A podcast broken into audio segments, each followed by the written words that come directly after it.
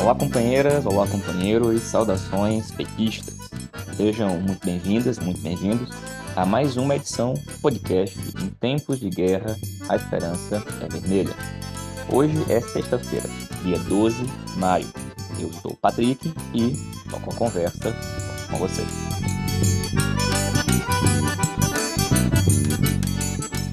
No episódio de hoje, o companheiro Walter Pomar, membro do Diretório Nacional do PT, fala sobre o resultado das eleições para Constituinte no Chile. Clarice de Ávila, integrante do Coletivo Nacional de Combate ao Racismo do PT, fala sobre o 13 de maio e a falsa abolição. E comentamos ainda alguns dos fatos dessa semana aqui no Brasil.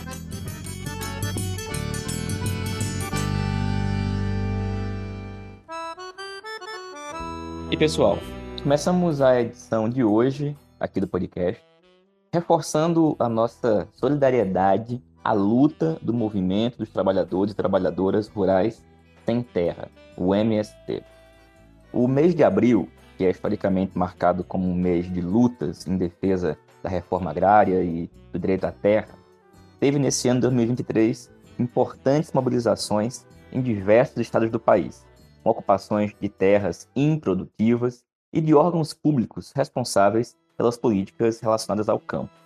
Teria sido uma ótima, mas uma ótima oportunidade para que o novo governo Lula avançasse com as políticas relativas à reforma agrária e de democratização do direito à terra. Afinal de contas, tinham trabalhadores e trabalhadoras em luta, que continuam, inclusive, nesse momento, em mobilização. No entanto, o que infelizmente nós vimos e continuamos a ver foram declarações de alguns ministros atacando a luta dos trabalhadores. E não apenas de gente como o ministro da Agricultura, que é um representante do agronegócio no nosso governo, mas inclusive de ministros do Partido dos Trabalhadores. A gente já citou aqui no podcast algumas das falas públicas do ministro Alexandre Padilha, falando, por exemplo, que não concordava que houvesse a ocupação de órgãos como a Embrapa e achava que tinha outros meios de luta. Bom, mas a gente está voltando ao assunto na edição de hoje devido a uma publicação feita pelo deputado federal Valmir Assunção, do PT da Bahia, na sua conta do Twitter nesta quinta-feira, dia 11 de maio. O companheiro Valmir Assunção publicou o seguinte, abre aspas, urgente. O ministro da Casa Civil, Rui Costa, vetou a participação do MST na atividade de lançamento do PPA Participativo Nacional, que ocorre hoje em Salvador. Por conta disso, o deputado Valmir Assunção não participará do evento. O MST tem história de luta e merece respeito. Fecha aspas. O PPA participativo é o Plano Plurianual. A cerimônia ocorreu em Salvador, com a participação de diversos ministros, representantes de diversos movimentos sociais. Alguns tiveram fala, e ao que consta, foi a tentativa de falar que não foi permitida ao MST. Bom, no Twitter do nosso companheiro Rui Costa, ministro da Casa Civil, não teve nenhum comentário em relação a isso. No grupo do Diretório Nacional do PT, diversos dirigentes manifestaram com indignação e, inclusive, com solidariedade ao MST. Por outro lado, nenhuma explicação foi dada sobre os motivos que levaram o nosso governo a não permitir a participação do MST no espaço que o movimento havia tentado estar presente. Convenhamos, este é o momento de apoiar a luta do MST. Tem sido alvo de ataques cotidianos e brutais da extrema-direita, que vai ser alvo agora, inclusive, de uma CPI cujo objetivo, além de atacar o movimento, também é atingir governo, atingir o PT, atingir o conjunto dos movimentos sociais e populares, de tal forma que é fundamental que nós tenhamos solidariedade e apoiemos a luta dos trabalhadores e trabalhadoras rurais sem terra. De tal forma que é fundamental que a gente também afirme o absurdo de situações como essa. papel da luta dos trabalhadores e trabalhadoras rurais sem terra, bem como dos demais movimentos sociais populares, é fundamental na sustentação do nosso governo. Afastar ou tratar o MST dessa forma é uma política errada e que precisa mudar urgentemente. Bom, convenhamos, esse tipo de posição demonstra um certo tipo de concepção sobre como é que deve ser o governo. Afinal de contas, tem gente que acredita que só dá para ganhar a eleição fazendo alianças com gente que não concorda com o que nós defendemos, as chamadas alianças ao centro, no caso da gente que é de esquerda. Inclusive, alguns defendem alianças com a direita. E uma vez ganha a eleição e iniciado o governo, para governar, também é preciso fazer o quê? Mais alianças. Se na disputa eleitoral concessões já foram feitas, para iniciar o governo e dar prosseguimento a ele, mais concessões precisam. Curioso caso é que quase nunca parece entrar na conta a participação ou o poder que tem a classe trabalhadora organizada, que muitas vezes não consegue eleger os seus representantes em grande quantidade devido ao sistema político que nós temos no país. Mas isso não significa que não dá para governar apoiando-se na classe trabalhadora, na luta do povo. Essa concepção parece que nesse momento não tem prevalecido em algumas partes do nosso governo. O presidente Lula, por sua vez, parece entender que talvez seja esse um dos caminhos. O Lula tem, nesse momento, a gente já falou aqui no podcast algumas vezes, jogado à esquerda da posição de alguns companheiros e companheiras, inclusive do PT, que estão no governo.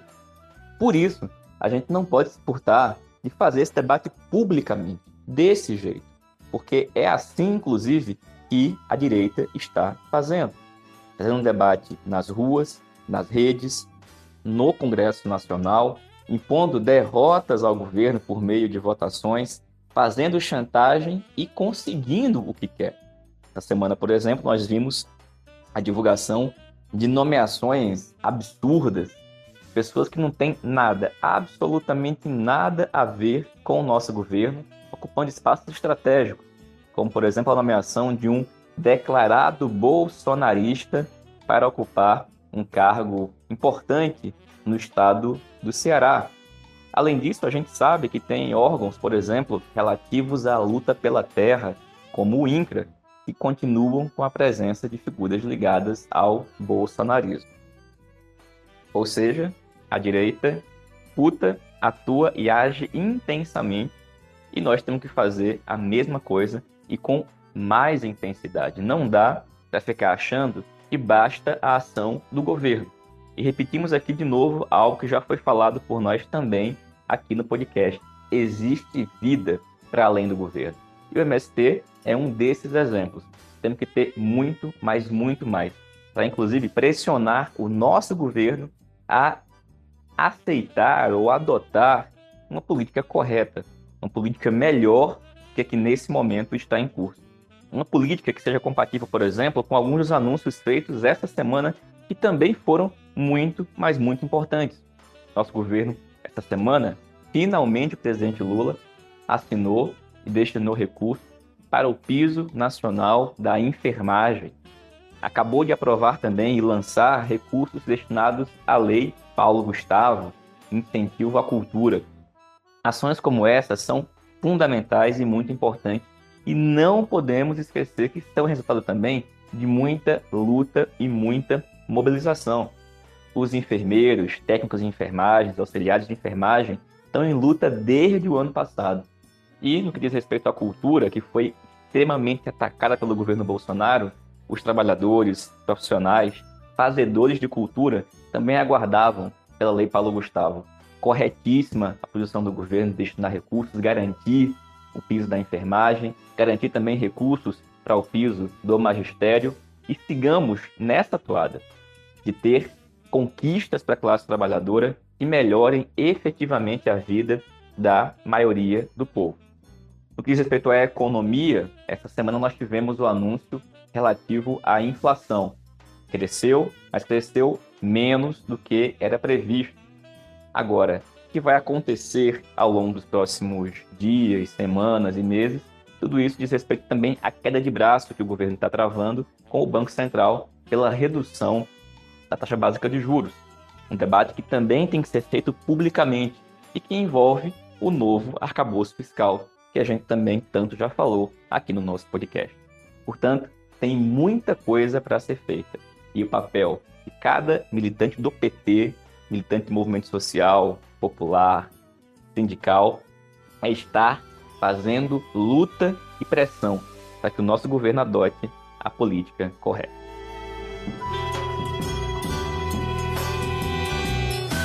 E dito isso, a gente vai escutar agora a companheira Clarice de Ávila. A Clarice é professora, militante do PT no Rio de Janeiro e atualmente integra o Coletivo Nacional de Combate ao Racismo do PT. E fala para a gente sobre a data deste sábado, 13 de maio, que marca a falsa abolição. É a Clarice que a gente escuta a partir de agora. Olá, Patrick. Olá, ouvintes do podcast Em Tempos de Guerra, a Esperança é Vermelha. Hoje nós iremos falar sobre um assunto extremamente importante, que é a questão dos 135 anos, né, de uma abolição inacabada, que nós sempre estamos relembrando enquanto movimento negro, enquanto população antirracista, nos dias 13 de maio. A história mal contada de que uma princesinha muito boa assinou a Lei Áurea e aboliu a escravatura é uma história que às vezes ainda persiste, né, Patrick? Recentemente nós fizemos um desfile aqui na minha cidade, em Barra do Piraí, interior do estado do Rio, e ainda teve no desfile da escola, Patrick e ouvintes, a baronesa, o barão desfilando e as nossas crianças negras atrás vestidas de escravizadas. Enquanto movimento negro, nós denunciamos no Ministério Público e vamos exigir respostas. Por que, que eu estou falando isso, Patrick e ouvintes? Porque a gente ainda vive, né? Essa esse racismo enraizado, estrutural na nossa sociedade e hoje a gente vai falar um pouco sobre isso. Mas antes, Patrick, eu quero introduzir né, esse momento de reflexão, de, de discussão, né? Um momento importante para a sociedade brasileira antirracista, um trecho da música do Paulinho da Viola que diz assim: Não sou eu que vivo no passado, é o passado que vive em mim. Então, esse trecho da música do Paulinho, ele diz muito sobre a herança maldita da escravidão que insiste em viver nas nossas peles, nos nossos corpos de povo preto. Então, a abolição tornou-se possível pelo protagonismo do povo preto, pelo protagonismo de negros e negras que organizaram as frentes de, de muita resistência por meio de rebeliões, por meio da formação dos quilombos, levando aqueles conservadores da época a temerem que no Brasil houvesse uma revolução como havia ocorrido no Haiti no ano de 1791. É importante lembrar, ouvintes, que o Haiti foi o primeiro país americano a acabar com o sistema escravocrata. E o Brasil, sendo o último país, né, ainda consegue elegeu um presidente que sustentou durante todo o seu mandato a falsa ideia da democracia racial que há muito já vem sendo denunciada pelos movimentos negros, pelos movimentos antirracistas, que é uma falácia. Então, o ex-presidente da República, o Jair Messias Bolsonaro, ele afirmou numa entrevista que o racismo no Brasil é coisa rara, poucas pessoas no Brasil são racistas. E nos últimos quatro anos, em que esse presidente neofascista presidiu esse país, ouvintes, as máscaras do racismo elas caíram de uma forma que a gente conseguiu perceber que as atitudes que estavam ali ainda tímidas e envergonhadas não tiveram mais timidez, porque a gente tinha um líder racista governando esse país e quase metade do povo brasileiro que seguiu e ainda conseguiu né, ele, tentar eleger esse presidente de novo, mas a força do povo brasileiro não permitiu e nós conseguimos colocar o Lula novamente no poder, conseguimos colocar a democracia de volta nesse país, mas a gente ainda sabe, né, ouvintes, que temos muitos brasileiros, quase metade da nação brasileira racista, homofóbica, machista, que pensa exatamente como pensa esse neofascista que governou esse país e destruiu com as políticas que o movimento negro já tinha conquistado com muito sangue, com muito suor. Então, o Brasil é, é o país, ouvintes, com maior número de população preta de todos os países que estão fora de África. E é um país racista, que define quem morre e quem vive pelo tom da pele que essa pessoa tem, que essa pessoa carrega. Em 2011, esse mesmo ex-presidente que nós conseguimos extirpar da nossa nação, né, do governo desse país, ele foi condenado pelas falas racistas que ele trazia contra a população quilombola.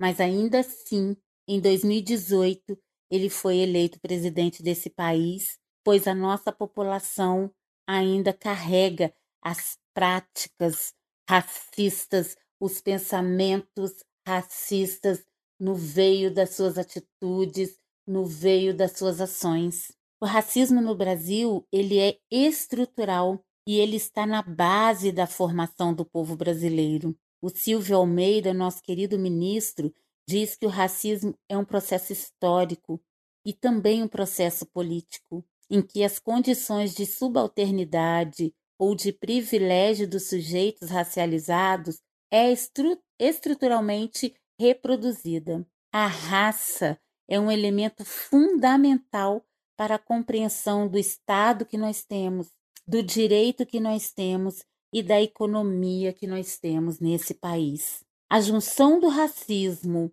com o conceito de democracia racial culminou no conceito de meritocracia. Se os negros se esforçarem, eles conseguirão, conseguirão os mesmos direitos que os brancos. Porém, esse conceito só contribui para para mais desigualdades entre o povo branco e o povo negro. Infelizmente, o mito da democracia já foi denunciado pelos movimentos negros como uma falácia, como eu já disse aqui anteriormente, mas ele ainda serve, esse mito ainda serve de argumento para apontar as políticas de combate ao racismo como políticas desnecessárias, para apontar as cotas raciais como desnecessárias, como privilégio. Ouvintes, eu costumo dar palestras em algumas escolas públicas e às vezes eu ouço muitos alunos pretos dizerem que não querem concorrer à universidade pelas cotas, que eles vão conseguir pelos méritos. Porém, quando a gente diz não ao mito da democracia racial, a gente diz sim às ações afirmativas, porque as ações afirmativas são políticas de correção e de redução das desigualdades enormes que nós temos nesse país quando a gente coloca o quesito raça como um elemento estruturante. A luta da negritude por libertação ainda não chegou ao fim. Por isso, nós não comemoramos o 13 de maio como o dia em que a gente acabou com a escravidão no, no Brasil. A gente lembra do 13 de maio como um dia que ainda estamos em processo de destruição desse, disso que foi um holocausto no Brasil, que foi a escravidão dos, dos nossos irmãos e irmãs negros e negras. Nós ainda somos muitos zumbis, muitas dandaras, muitas Luíses e Luísas, muitas Marielles, Suelis, muitos Silvios, Marias e Joões que não cedem a pressões discriminatórias, que não cedem à invisibilização e ao extermínio promovido pelo Estado e organizações que estão intimamente ligadas ao mercado, que torna a vida do povo preto uma carne barata, porque, como dizia nossa querida Elsa, a carne mais barata do mercado ainda é a carne preta. Chega de festejar a desvantagem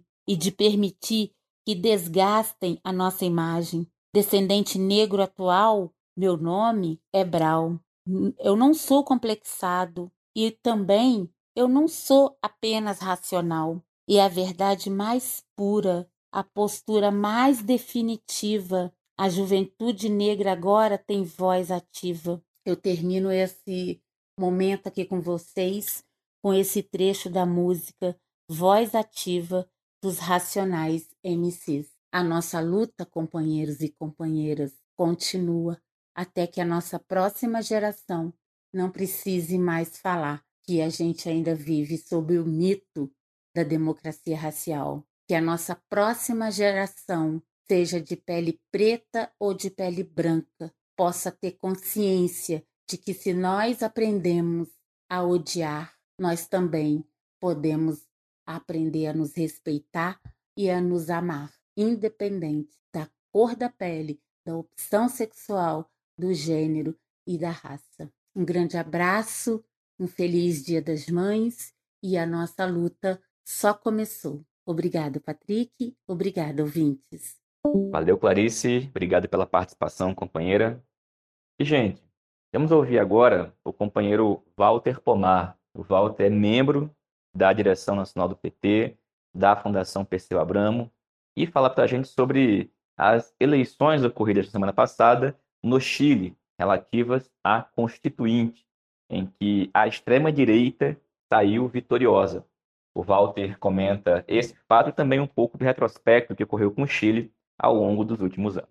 Olá, Patrick. Olá, ouvintes do podcast. Bom, Patrick, em 1973 ocorreu um golpe de Estado no Chile. Esse golpe de Estado derrubou o governo da Unidade Popular, encabeçado pelo presidente Salvador Allende, eleito em 1970 e que morreu no dia do golpe, 11 de setembro de 1973. Pois bem, 50 anos depois, no dia 11 de setembro de 2023, a esquerda mundial e a esquerda chilena se preparam para marcar a data do golpe com manifestações, protestos, atividades de reflexão. Mas agora surgiu uma novidade, uma péssima novidade. A saber, no dia 7 de maio de 2023, o último domingo, os herdeiros dos golpistas de 1973 tiveram uma importante vitória eleitoral. Ou seja, no dia 11 de setembro de 2023, vai ter gente comemorando o golpe. Mas isso teria de qualquer jeito como até hoje tem gente que comemora o nazismo, o fascismo e até as monarquias. O que é mais grave é que no dia 11 de setembro de 2023, os que vão comemorar o golpe vão se apresentar como eleitoralmente vitoriosos, como respaldados pelo voto democrático do povo. Mas afinal, o que foi que ocorreu? Para responder a essa pergunta, faz-se necessário fazer um brevíssimo panorama histórico. Comecemos em 1970. Salvador Allende vence as eleições presidenciais com a proposta de construir uma via chilena ao socialismo. Allende teve 36% dos votos. O candidato da direita teve 35% dos votos.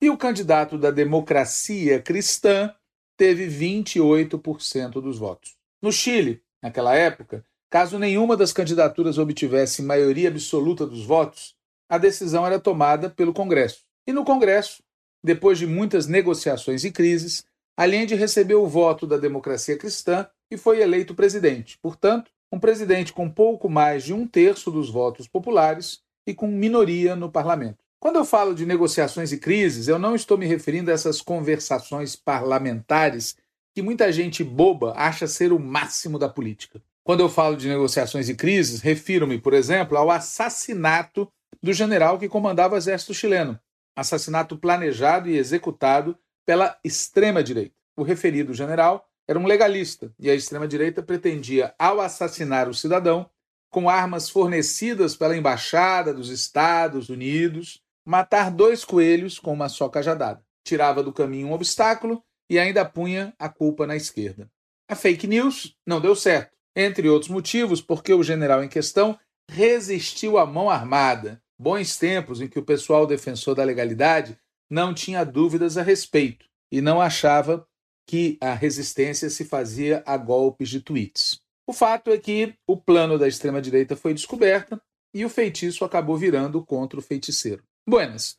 O governo da Unidade Popular foi uma experiência fantástica, pelos acertos, mas também pelos erros. Mas desde o primeiro dia, a decisão do governo dos Estados Unidos foi derrubar o governo Allende. Quando eu falo desde o primeiro dia, não estou exagerando, tem comprovação documental disso. Para atingir este objetivo, a direita chilena operou dentro e fora da lei. Fora da lei, sabotando de mil e uma maneiras. Dentro da lei, trabalhando para ter maioria constitucional para afastar o presidente. Mas, surprise, nas eleições de 1972, a direita cresceu, mas não ao ponto de conseguir esta maioria. E o que é ainda mais grave para a direita, a Unidade Popular também cresceu em relação às eleições de 1970. O resultado? O resultado foi que, bloqueada a via legal de derrubada do presidente, a direita chilena se decidiu pelo golpe militar. E o golpe se consumou no dia 11 de setembro de 1973.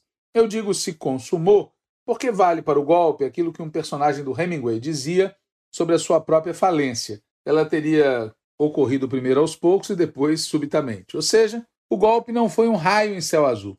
Ele foi sendo precedido por mil e um atos que todo mundo via. Mas sigamos. O líder do golpe era o general Pinochet, um general tido como legalista e que, além de inclusive, nomeara para ser seu comandante do exército. Anos depois do golpe, em 1980, foi promulgada uma Constituição. Elaborada sob ditadura e aprovada num plebiscito, dia 11 de setembro de 1980, tratava-se de uma Constituição ao mesmo tempo ditatorial e neoliberal. Esse, entre aspas, detalhe do neoliberal precisa ser explicado. A Constituição chilena de 1980 estabelecia, ao contrário da nossa, que o setor público só podia atuar onde o setor privado não pudesse e quisesse atuar. Ou seja, o setor público é que era complementar. Notem que uma coisa é ser assim na vida real, outra coisa é estabelecer isso como um preceito constitucional. Sigamos. Uma das disposições dessa Constituição de 1980 era estabelecer que o povo deveria ser consultado para se decidir se Pinochet continuaria governando ou se seriam convocadas eleições. Essa consulta foi feita em 1988 e, surprise, venceu o no. E no dia 5 de outubro de 1988, como eu já disse, 56% dos eleitores foram favoráveis à convocação imediata de eleições gerais em 1989. Notem que parte importante do eleitorado votou pelo sim, ou seja, votou pela continuidade do Pinochet. Nas eleições presidenciais de 1989, venceu a oposição. Mas atenção, Pinochet continuou comandando o exército. A Constituição de 1980 continuou valendo no fundamental. E o presidente eleito, Patrício Aouin, era da Concertación, uma aliança da qual participavam, entre outros, o Partido Socialista e o Partido Democrata Cristão. O Allende era do Partido Socialista. Aouin era do Partido Democrata Cristão, partido que havia apoiado o golpe em 1973. Aouin teve 55% dos votos. Note-se, mais uma vez, a força eleitoral da direita chilena. Nas eleições presidenciais seguintes, em 1993, foi eleito Eduardo Frei, também da democracia cristã. Frei teve 57% dos votos válidos. Foi durante o mandato do Frei que Pinochet foi preso, mas foi preso em Londres e depois foi mandado para o Chile. Nas eleições seguintes, em 1999, foi eleito Ricardo Lagos. Lagos teve cerca de 51% dos votos, derrotando o candidato da direita, que teve mais de 48% dos votos. Lagos foi o primeiro presidente socialista depois de Salvador Allende. Na época de Lagos, foram feitas mais reformas na Constituição de 1980. E Lagos chegou a dizer que Tenemos hoy por fin una constitución democrática acorde con el espíritu de Chile, del alma permanente de Chile. Para sermos gentis, Lagos exagerou horrores. O fundamental da Constituição chilena continuou neoliberal. Mas a postura de Lagos de falar que o Chile, enfim, tinha uma Constituição democrática, ajuda a entender por quais motivos uma parte importante da concertação foi tão conservadora no debate sobre a Constituinte e sobre a nova Constituição. Depois de Lagos veio a presidente Michelle Bachelet, que governou o Chile entre 2006 e 2010. Socialista, primeira mulher presidenta do Chile, filha de um militar assassinado pelos golpistas de 1973. No governo de Bachelet, a concertação chegou no seu limite. Lembro da posse da Bachelet, em que um destacado quadro do Partido Socialista, muito destacado, disse aos representantes de partidos e organizações estrangeiras presentes à posse que as coisas iam bem, exceto pela desigualdade que havia aumentado. O governo da Bachelet foi atravessado por muitas crises e mobilizações. Por exemplo, a famosa revolta dos pinguins, né? que é o nome que foi dado à revolta dos estudantes,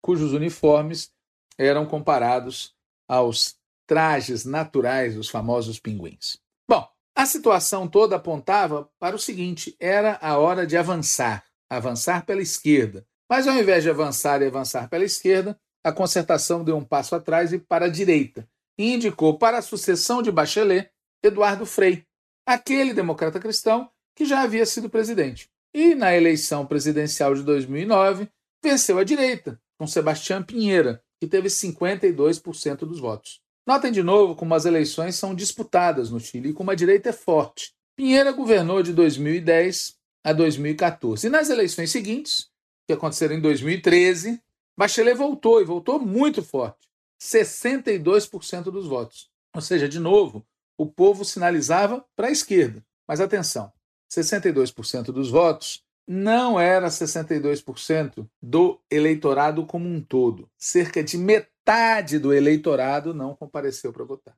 Esse é um outro personagem da política chilena. Além da direita forte, um grande abstencionismo concentrado nos setores populares. E um terceiro personagem é a coalizão de centro-esquerda. Primeiro a Concertación e depois a nova maioria, que existiu desde 2013. A grande novidade da nova maioria em relação à antiga concertação era a presença do Partido Comunista. Pois bem, o segundo governo da Bachelet, apesar do começo aparentemente alvissareiro, não terminou bem. E nas eleições seguintes, em 2017, Pinheira foi eleito novamente. É isso mesmo, Bachelet Pinheira, Bachelet Pinheira. Foi durante o segundo governo Pinheira que aconteceu o famoso estalido. O estalido começou em outubro de 2019. Milhares, dezenas de milhares, centenas de milhares, milhões de pessoas ocuparam as ruas do Chile. A repressão foi brutal, mas a mobilização continuou. Entre as pautas daquela mobilização estava a mudança na Constituição do Chile, aquela do Pinochet, reformada por Lagos em 2005 e que continuava neoliberal. Infelizmente, a postura da maior parte da esquerda chilena foi a de buscar uma saída dentro da ordem, Muitas organizações partidárias, naquela época, fizeram um pacto, segundo o qual seria convocada uma convenção, não uma verdadeira Assembleia Nacional Constituinte.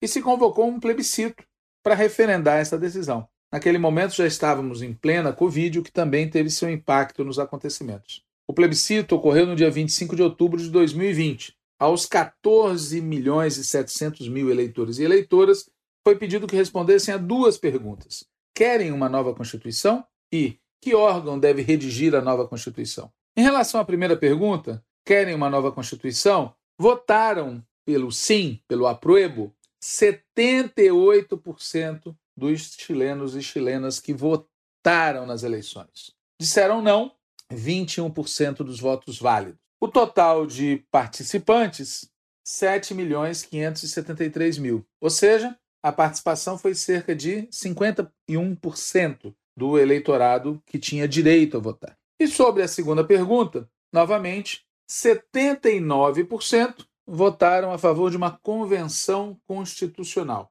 e 20% a favor de uma convenção constitucional mista. Para explicar, a convenção constitucional era parecida com uma Assembleia Constituinte, mas com menos poderes, digamos assim.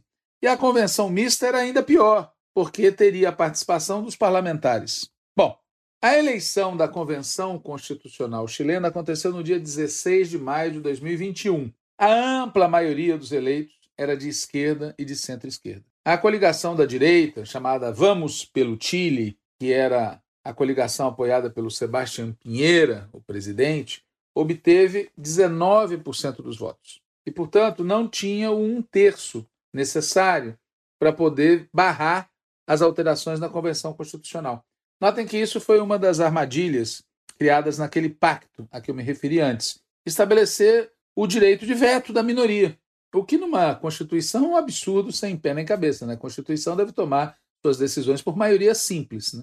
porque é um órgão fundacional. Esse método de o direito de veto da minoria faz com que se perpetuem posições passadas. Só que a direita não conseguiu o direito de veto. E a coligação de centro-esquerda, ela foi outra grande derrotada. Ficou com 14% dos votos. Ou seja, a maioria do povo que compareceu para votar rejeitou tanto a direita quanto a turma da centro-esquerda, da concertação. E deu seu apoio para a esquerda em geral. Só que essa esquerda estava dividida em várias listas, em vários partidos, e, por sua vez, os trabalhos da Constituinte foram objeto de muita polêmica, muita disputa. O texto elaborado abriga diversos avanços, principal, principal deles vai no sentido da instituição de um estado de bem-estar social no Chile, superando o estado neoliberal que ali existia e segue existindo, é bom dizer. Também houve avanços no terreno do sistema político, da democratização do sistema político, e houve avanços no, em termos de respeitar os povos originários, especialmente os Mapuche. Bom, a Constituinte ainda estava trabalhando quando veio um sinal político muito grave. Na eleição presidencial, a extrema-direita cresceu muito. O Boric, atual presidente, ganhou as eleições com 55% dos votos. Mas, em segundo lugar, ficou um cidadão chamado Cast, que teve 45% dos votos. Até aí, normal. A direita chilena, como a gente já viu, tem muito voto mesmo. O problema é que o Cast não é normal. Como me disse um amigo, a direita normal do Chile é pinochetista e neoliberal. Já o Cast é filonazista. Frente a esse resultado, é óbvio que a esquerda chilena deveria ter tomado atitudes compatíveis. Nós não somos chilenos e não vamos aqui debater quais atitudes, nem teríamos como, mas nos parece óbvio que as atitudes não foram tomadas.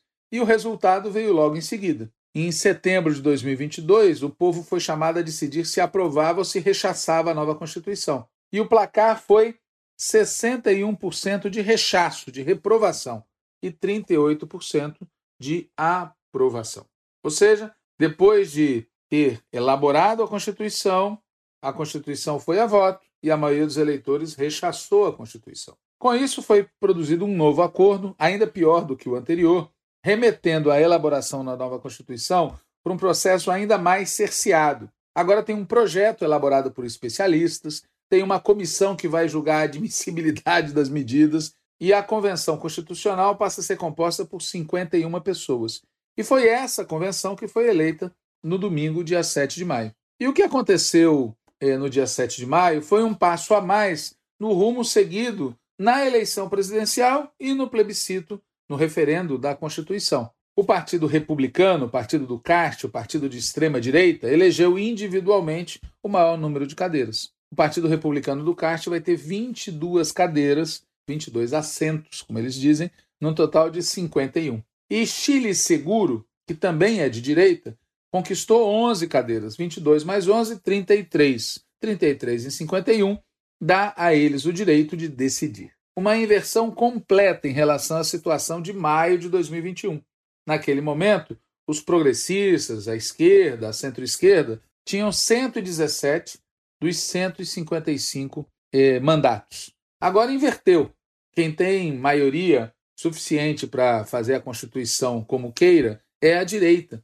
E dentro da direita é a extrema-direita que lidera. A Unidade por Chile, que é a coalizão é, defendida pelo Boric, o atual presidente, só conseguiu 17 lugares. Né? Além disso, tem um representante dos povos originários. Né? Bom, há todo um debate sobre os motivos desse, desse resultado. Né? Certamente há muitos motivos, nenhum fenômeno complexo tem uma causa simples, mas o sentido político geral da coisa é meio óbvio. Né? Entre 2019 e 2023, a esquerda perdeu o protagonismo e a direita ganhou protagonismo. E dentro da direita, foi a extrema-direita que ganhou o maior protagonismo. Bom, no Chile, evidentemente, está em curso um balanço, uma polêmica, um debate. Novamente eu digo, nós não somos chilenos, não temos todos os elementos, mas somos obrigados a participar do debate Até porque a situação geral está dando sinais de que o Chile pode não ser um caso isolado. Né? Teve eleição no Paraguai dia 30 de abril, venceram os colorados, o que, digamos assim, é normal no Paraguai, a única exceção foi o Lugo, mas a extrema-direita no Paraguai, antissistêmica, bombou de votos. Tem eleição na Argentina no dia 29 de outubro. O candidato da extrema-direita também está ameaçando. E claro, a torcida da direita latino-americana e mundial é que também no Brasil aconteça uma virada à direita nas eleições municipais de 2024. Impedir que isso ocorra depende de ações práticas. E essas ações práticas pressupõem uma análise política acertada. O que a gente pode dizer de cara aqui no final dessa contribuição, podcast, é que em momentos de crise o tempo corre muito rápido e que em momentos de crise a polarização é inevitável. E em momentos de crise, velocidade e polarização, quem quiser ser gradualista, quem quiser ser, buscar saídas pelo centro, quem quiser se comportar como árbitro, né? De um, a cabeça de um Estado neutro, ao invés de se comportar como protagonista, quem quiser isso vai ser atropelado. E, principalmente, pessoal, não vamos pôr a culpa no povo pelas derrotas que a esquerda sofre. Né? Eu digo isso porque alguns intelectuais de esquerda aqui no Brasil já acharam o culpado pela derrota. O culpado pela derrota é o povo. Né? Segundo esses intelectuais, o resultado de 7 de maio, que ocorreu antes, deve-se à introdução do voto obrigatório. Teria sido o voto obrigatório que teria estimulado a participação, a inclusão no sistema eleitoral de pessoas que, despolitizadas, teriam votado na direita. De fato, é importante que a gente analise que impacto o voto obrigatório teve nos acontecimentos recentes. Né?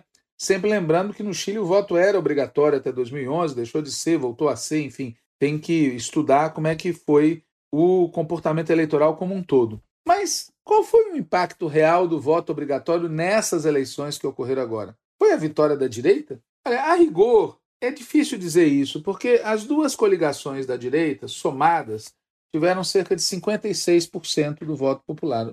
E 56% do voto popular, embora seja muito alto, tá certo? Não é algo totalmente fora da casinha em termos de Chile. Vale dizer que o sistema eleitoral chileno não é proporcional e distorce muito o número de cadeiras obtido. Por isso é que 56% de votos vira muito mais do que isso em termos de cadeiras. Um exemplo oposto é o caso do Partido Comunista Chileno, que foi muito bem votado, digamos assim, mas que vai ter menos cadeiras do que partidos que foram pior votados do que ele. Né? Bom, então, embora seja importante reconhecer que o desempenho da direita chilena foi muito alto, tá certo? O fenômeno principal dessa eleição foi o voto nulo e branco. Houve 600 mil votos brancos e 2 milhões e 100 mil votos nulos. Isso dá 21%. Notem que é como se o voto nulo e branco tivesse ficado, creio que, no segundo lugar das eleições. E em eleições anteriores, em que o voto já era obrigatório, o voto nulo e branco foi muito baixo. Há um texto dizendo que foi entre 2% e 3%. Ora, se é isso, e se você analisa o estudo, se você estuda como é que é, esses votos se distribuíram, o que fica patente é que esse voto nulo e branco é um voto popular de gente que não quis votar na direita, mas também não votou na esquerda, que porque provavelmente não se sentiu representado por essa esquerda. E a pergunta é: por que, que uma parte do povo que não quer votar na direita não se sente motivada a votar na esquerda? A resposta para essa pergunta não está na conduta do povo, está na conduta da esquerda, que se deixa engolir pelo sistema, se deixa ser parte do sistema e é visto por uma parte do povo como corresponsável por tudo isso que está aí. Um assunto que está longe de ser chileno, né? Um assunto que diz respeito a nós aqui também no Brasil. Por isso, vamos acompanhar o debate, vamos se informar sobre a situação no Chile e vamos evitar que haja um efeito Boric aqui no Brasil. Valeu, Walter. Obrigado, companheiro. Pessoal, essa foi mais uma edição do podcast Em Tempos de Guerra, a Esperança é Vermelha. A gente se reencontra aqui na próxima sexta-feira. Até lá, saudações petistas e até mais.